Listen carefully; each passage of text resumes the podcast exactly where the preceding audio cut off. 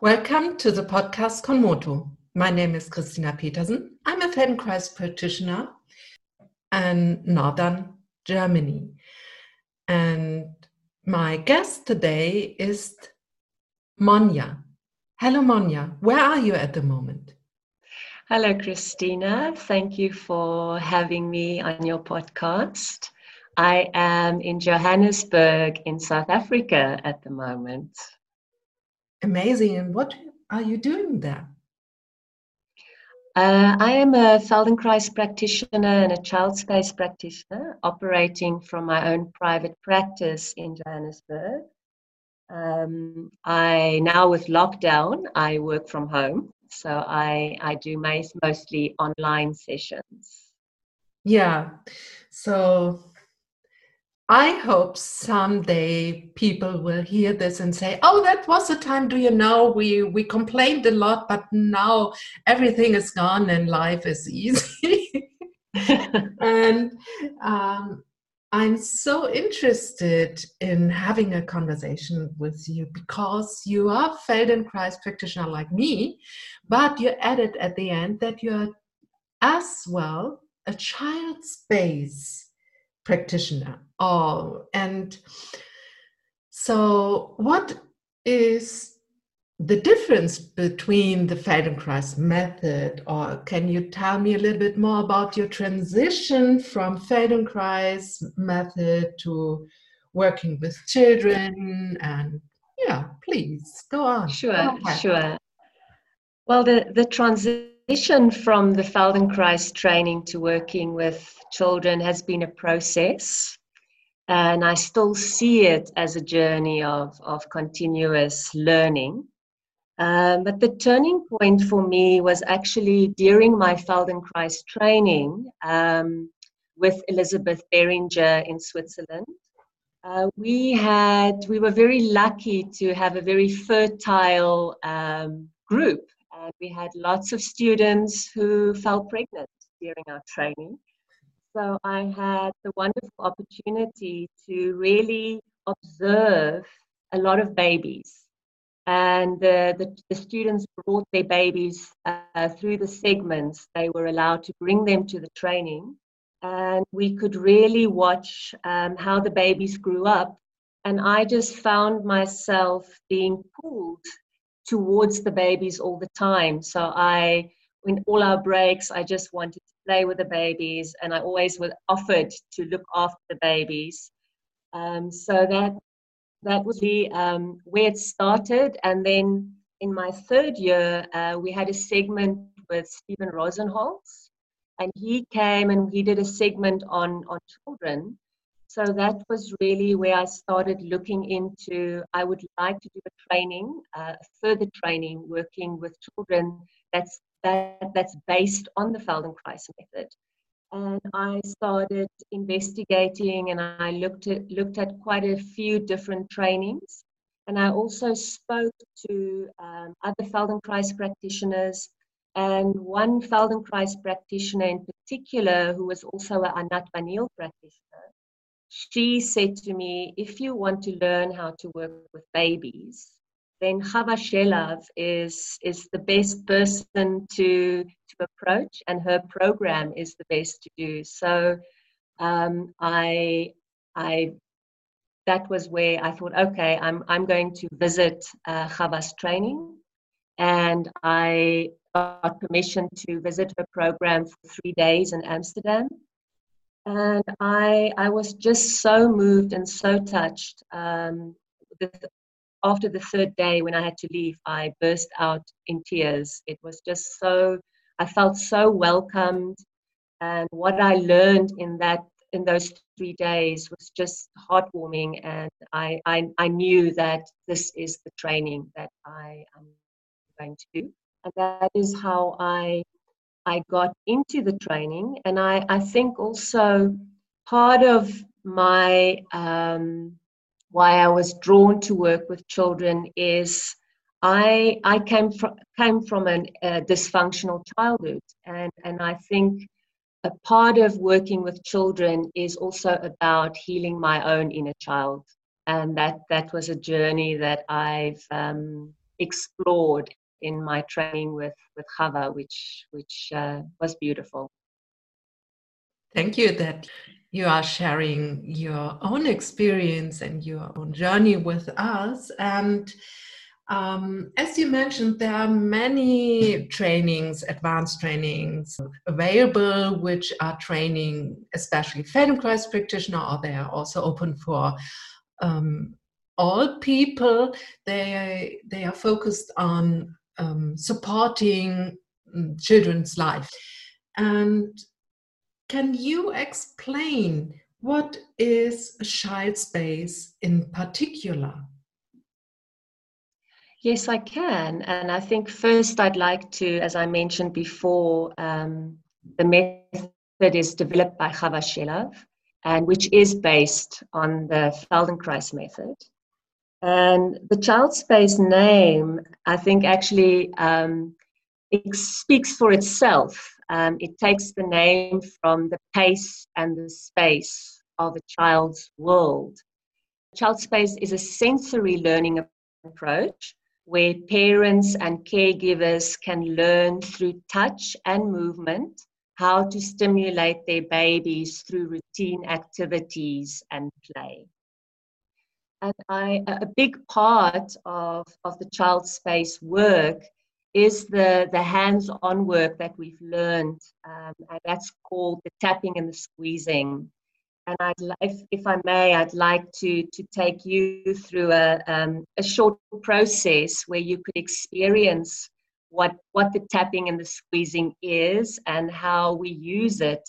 Uh, so I think it's one thing to, to describe describe it and another to to experience it. So would you be open to for me to to give you an experience of of the tapping and the squeezing which which is part of explaining what what the work is about? Oh i would love to because i know uh, Chava's work very well. I i did my training my feldenkrais training with her and uh, yes, I would love to to have the experience again, and also for our listeners. I yes, please stop. Right. Okay. so if you if you could just sit sit sit in your chair as as you are, and perhaps just just close your eyes for a moment, just to to bring attention to yourself, and and just notice as you're sitting how comfortable you are, if there's anything in particular that where your attention is going to in yourself. And just give yourself a moment to, to notice the contact that your feet are making with the ground. Notice how you're sitting on your chair, how your pelvis is contacting the seat of your chair and then just sensing up your spine how how your shoulders and your head is organized over your pelvis. And noticing your breathing. And perhaps just take a moment if you had to sense your two legs right now your right leg and your left leg just notice if one leg is maybe drawing your attention more than the other. It could be that one leg feels heavier on the floor or it's just more in contact or simply you feel you feel your one leg more. And just pick pick one leg right now. And that's the leg where we are going to start tapping. And i'm going to take you through the process of tapping because it's also how we tap it's not just um, tapping without any intention. So if you could just put one of your hands just nice and softly over your thigh, and, and very slowly, if you could lift your hand away from your thigh, so your wrist is, is kind of um, lifting away and your hand is, is flopping, that's great, that's great. So you lift your your hand and then you let your hand fall. That's great. And and you when you let your hand fall, you make sure that your whole hand is really covering the thigh. So the part that you're touching, you really want to feel all your fingers the whole palm of the hand. And then you, you start tapping in various parts on your thigh. So you can the side of your thigh, you can tap the front of your thigh, you can tap the inside of your thigh. And, and the, the tapping is is not too soft, so it's it's really a firm tap. So you can really the idea is to go through the, the skin and the muscle to reach the bone so that the, the vibration of the tap is going through to the skeleton. And you tap, see how, how much you can tap of your thigh. And you tap until you, you feel, okay, I've, I've covered a good part of, of my thigh. And when you finish tapping, you just pause a moment and, and feel if you can sense a difference between your left thigh that you've been tapping compared to your right thigh. And tell me if you can feel a difference. And if you are feeling a difference, what are you feeling? So I I have to say I choose my left leg because I felt there's some tension in my gluteus on the left side and also normally that's the leg with more tension. So and now I feel it is like yeah, released, relaxed and the left foot is more stable on the floor. Also my calf muscle is yeah, softer. It's great. Amazing. Great. Just, great. Just right. So now, now, now I'm going to uh, talk you through the squeezing process. And you can do the same leg as you like, or you can do the other leg. And the squeezing, you, you take both hands. So you can wrap your hands around your, your thigh and you squeeze. So the squeezing is really a, a deep pressure towards the bone. And when you squeeze, you want to hold the pressure and then you want to slowly release the pressure.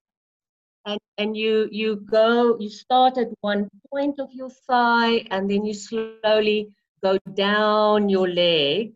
And again, as the same as the tapping, you really want to squeeze with attention to where you're squeezing and really squeeze almost like I want to feel the bone, the bone of my leg and you squeeze. It's also the same as the tapping. It's quite a firm, a firm squeeze. And just checking that as you're squeezing that you're not tensing other parts in yourself and also that it, it feels pleasurable as you squeeze. And then once you have squeezed your thigh, you can let your hands rest and then again just give yourself a moment to to feel feel the sensation of squeezing your left leg. And if you can share also again the what you what you notice between your left and your right thigh after squeezing. Um, the feeling of releasing is much more deeper now also that yes my gluteus lets go and i felt also that i can breathe um, or i can let go my um, and my lower pelvis uh, to, to breathe easier so breathing was right. easier and it was yeah it was there that right so so um, Chava teaches the tapping and the squeezing. She calls it we um, be mapping the body parts into the baby's brain.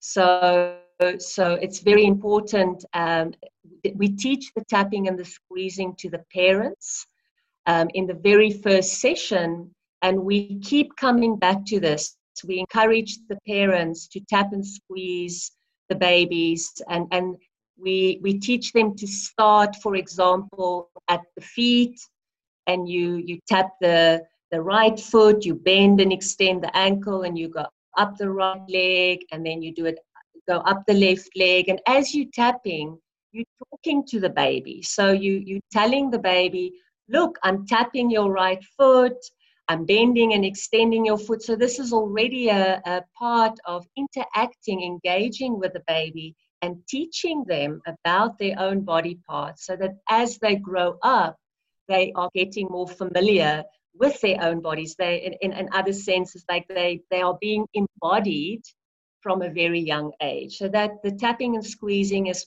probably one of the, the most essential parts and doesn't matter whether the baby is six weeks old or two years old. We, the, the, the sooner the parent can start the tapping, the, the better, and the child gets used to it. Um, uh, another big part of the work that we, we learned is how to teach parents how to transition their babies and something in my, my own experience of observing parents and babies, how often parents bring their babies to sit too quickly. And they, they do it because they don't know. They don't know that it's not, not great to start putting your child to sit too early. It stiffens the body parts. They, they get in positions too early and they're not prepared for it yet. So in child space, even from a young age, we teach the parents how to transition a baby from their back to their side. And as we do the transitions, we tap, we tap and we squeeze. So the feedback, the sensory feedback that gets to the baby is through every movement. So every movement matters. And we teach the parents so in a child space session, we, we would demonstrate it, we would do it to the baby, and then we give the parents a chance to practice so that they are more confident when they do it at home. And the whole idea here is for the babies then to learn how to transition themselves. And this is such beautiful work um, in child space that babies can learn independence um, from a very young age. And I think parents don't realize that you know they so they think oh the baby is so small we have to do everything for the baby but for a baby to be able to learn to roll from his back to his side to reach for a toy i think that is just so wonderful um, and when parents can recognize that they can um, say oh well i don't have to bring my the toy to my baby if the baby wants the toy he will move and reach to get the toy himself uh, so, so teaching independence um, and and uh, self-esteem. I think that also when a baby can do an action, when a baby can roll over himself and be able to grab a toy, there's a lot of self-satisfaction, which I think is very good for a baby's self-esteem.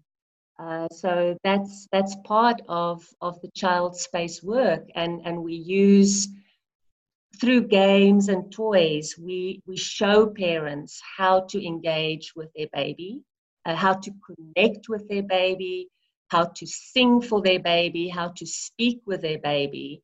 Uh, so it's it's really um, it's it's beautiful work, and I, I get very excited just to to talk about it. And I think what is the highlight uh, about child space for me is the parent-child interaction. Um, for me that is i don't know of many methods where um, the parent is involved. The parent comes on the floor with the baby so the parent is not pushed aside and just watching uh, the parent the we as a practitioner we try to involve the parent throughout the session and that for me is is um, very special oh Wonderful. And mm, something else is very special that you are the first child space practitioner in South Africa. Maybe in yes.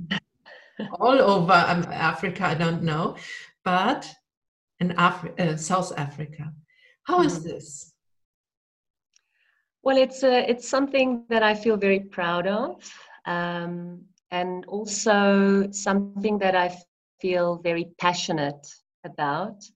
Um, I think this is a, a point where I can maybe just speak a little bit about my vision. Um, yeah. And um, um, my vision is for all children to be given an equal opportunity to reach their potential. And um, I think there's so much um, in the child space work that can be shared. Um, and maybe I, I, I, say something about South Africa and the situation in South Africa. Um, equality is something that we all we are all striving for in South Africa at the moment, but we are not there yet. And I feel that there's still a lot of work to be done. And apartheid severely affected the lives of Black South African people, and I think mostly and especially Black South African children. And where I, I see a lot of change that can happen is within the education system. And in my, in my view, this is where the work is needed. And the primary and, and high school systems in South Africa, they are governed by the government and they are set up in a, in a very structured way at the moment, which I think is very difficult to change. But where I see change can happen is in the nursery schools and daycare centers. And for me, when I look at a child's education, a baby's social and emotional development lays the basis for success in life. And in, in my community work in South Africa that I've been doing in Kliptown, Soweto, I've visited a lot of daycare centers, and I think the biggest concern is that you see a lot of babies in these daycare centers. They, they are, say, for uh, the daycare center in Kliptown, there's 27 babies with one, one caregiver. So these children are not being stimulated. And if, if we can bring in a system where stimulation and um, um, interaction can be given on a daily basis, I think this would change the lives of children. And I think this is where my passion for, for this child space work comes, comes to the foreground. Um, so the children need more interaction and stimulation, and people need to learn skills.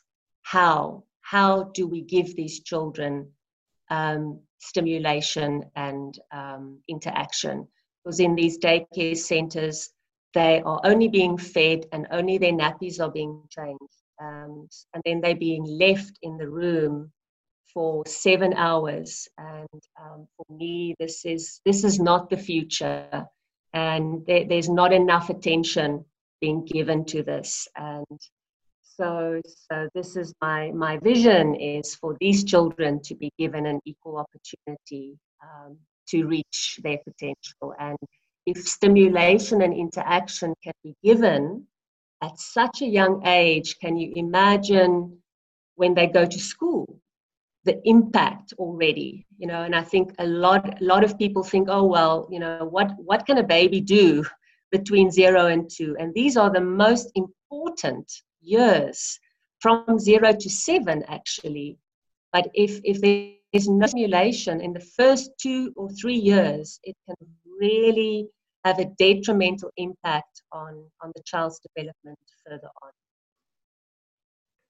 So to support this process registered uh, your own non-profit organization called hamba bamba funda move, touch. And please talk a little bit about it, or a lot. yes, well, Hamba Bamba Funda is a Zulu name, actually. Um, and the English translation is Move, Touch, Learn. Uh, it is a um, non-profit organization dealing with early childhood development from uh, zero to two and specifically at the moment in Kliptown, Soweto, which is a township in South Africa. And I'm very grateful to have two highly educated Black female directors as part of, of uh, my board members. And who really supports my my vision and my passion of the work. Um, I, I think I should maybe just tell you a little bit. There's a nice story to to how I founded this organization, and um, the child space training started in October 2017.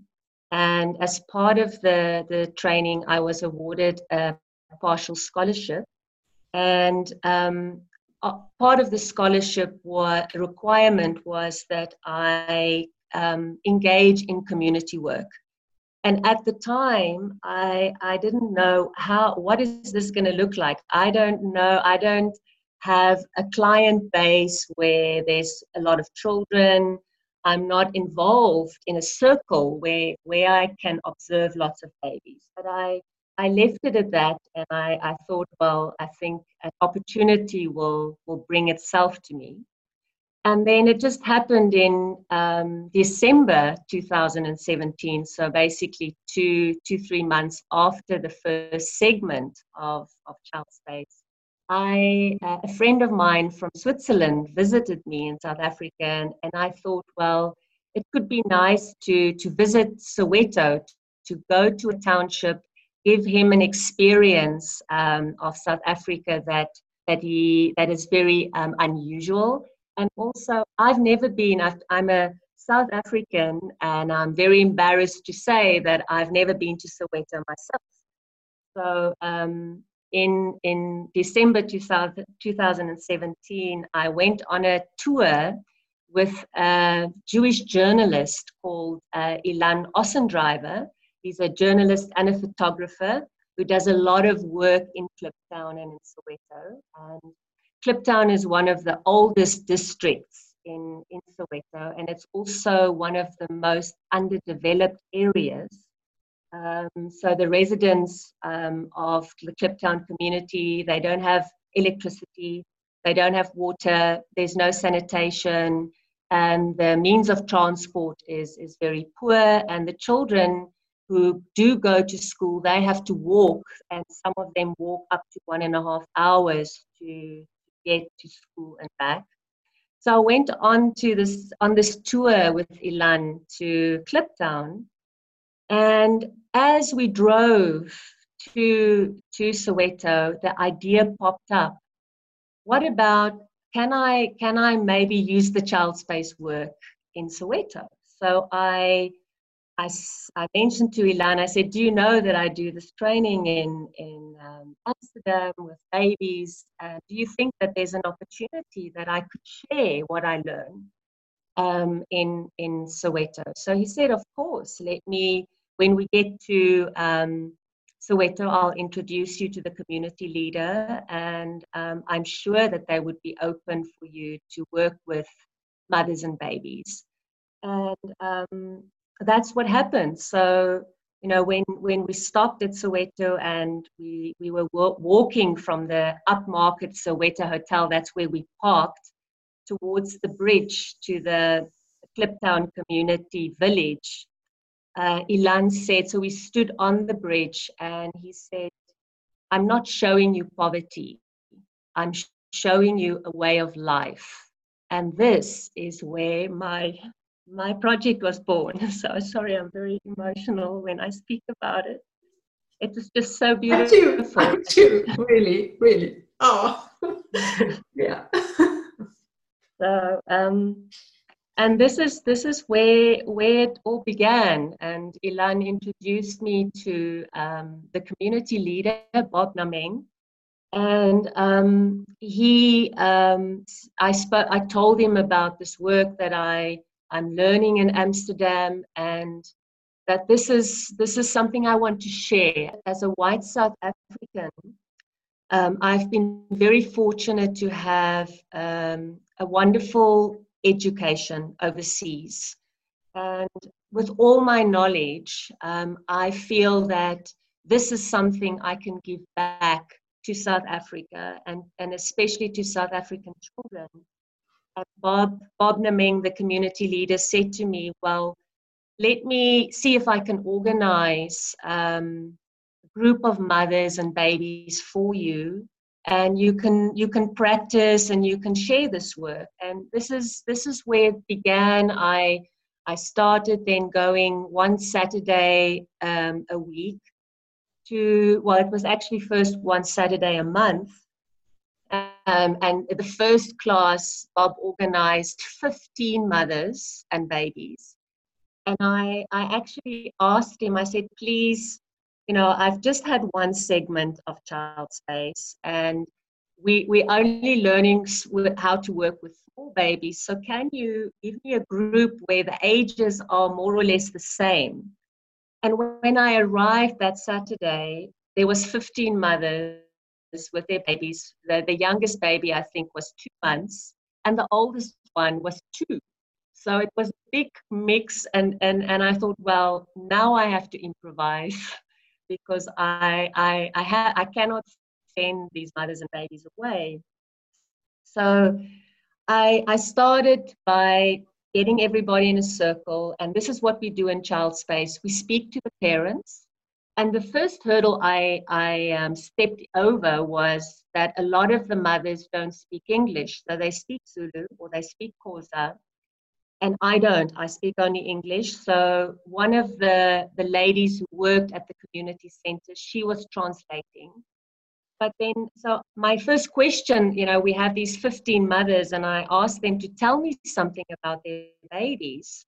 And um, and most of the mothers looked at me like, "What do you mean?"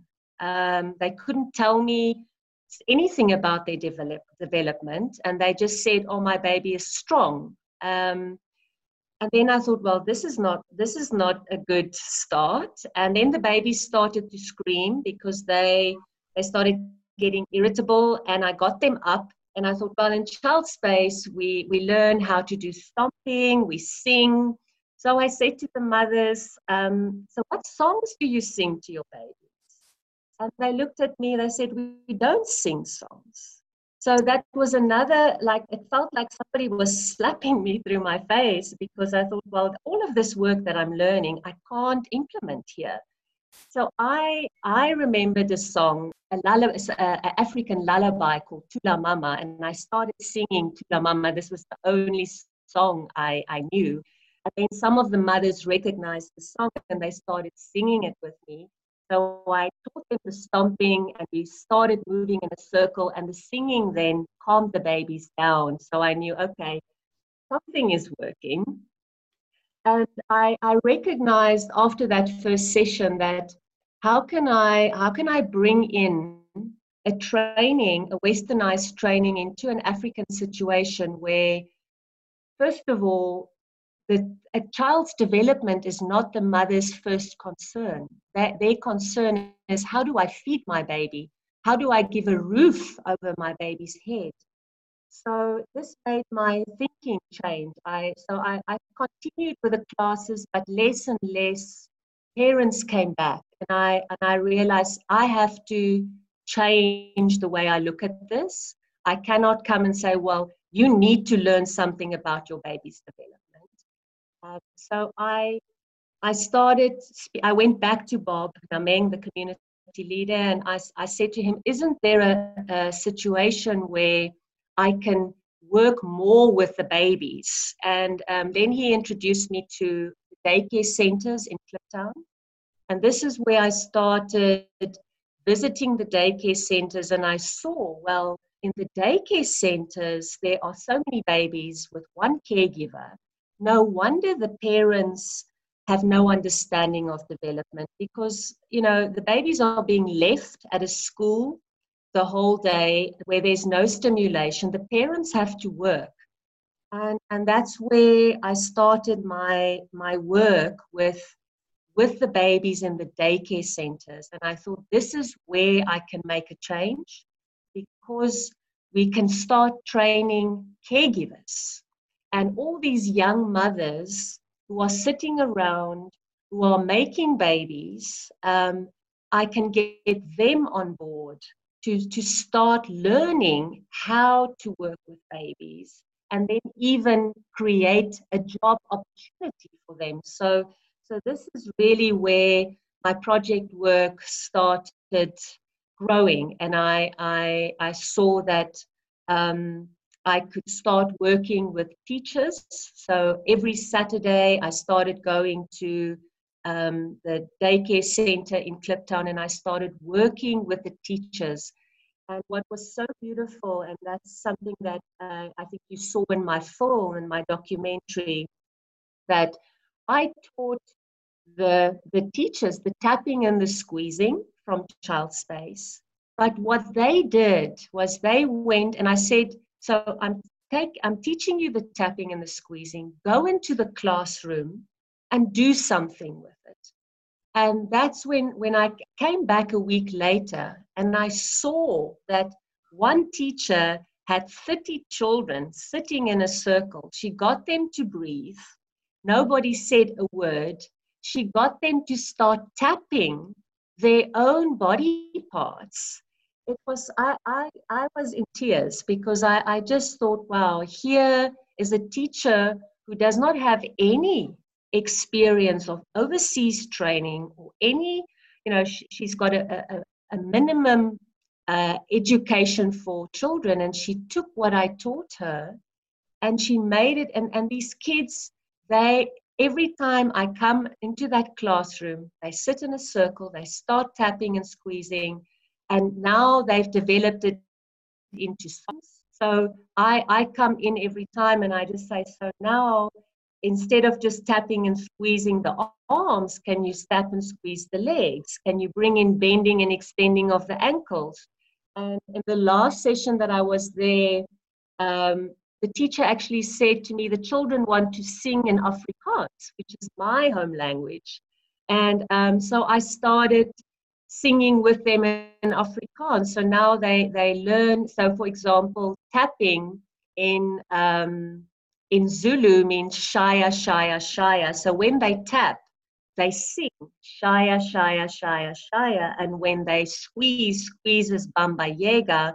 So they say bamba yega and so they they are learning language through their own bodies which i think is just so beautiful. And and i i just get so excited to see that there's talent out there and we just need to create a platform where people can see this and give these teachers an opportunity to grow within themselves. And then if we can get these young mothers on board to um, to help stimulate these babies so we can have you know one should actually have six babies per caregiver. So so if we can have four or five caregivers in a room when there, where there is 30 babies and, and with this type of work you don't need fancy equipment you don't need all these toys. I've also learned that if you bring in toys in an environment where the kids are not used to having toys, it creates chaos because they don't know how to share, they don't know how to play with toys, so they become very aggressive. So all they need and all they want is to be engaged with, to be played with, to be talked to, to be sung to. And, and that is what, what my work with with these children are and I, I just I get so excited just thinking about it because it's really it's there's so much we need um, but we have to start somewhere and and my my project is is currently uh, have started in Kliptown and and that's where where it is at the moment. Wow. And what is your dream? If I can, yeah, I think I know your dreams, but is there something else, a dream? Uh, yeah. Well, my my dream is to to start a pilot project in Kliptown, Soweto, and it is also to obtain financial support to effectively implement this project and i think my my skills my creativity and my passion for this work has already allowed me to live my dream. I feel like the project has already started, the work has already started. Um, but I, I think there's there's just one you know one quote that I'd like to to leave to leave you with, and and that is a quote from Nelson Mandela, and he says, "It is not beyond our power to create a world in which all children have access to a good education. Those who do not believe this have a small imagination. And I think in, in Feldenkrais, we, we learn how to use our imagination. So, and he also talks about unavowed dreams. And I think um, and this is where, you know, I, I'm so grateful to have had the Feldenkrais training because it's taught me how to live and, and dream big. And, and I'm really um, doing heartfelt work. And it's just incredible to be able to, to share this work. And, and I think that's I'm so grateful for you to give me this opportunity because it's not a lot of people know the situation here. And being being one practitioner um, here i feel also alone you know it's how how do i do this by myself? And i i have support but it's it's um it's it's wonderful to be able to share and also for for other practitioners who might want to get involved or might want to share uh, with me some some experience um, it, it's great to to just be able to to talk to you and and to, to share my my vision and my dream and my passion and um, I want to thank you thank you for giving me this wonderful opportunity.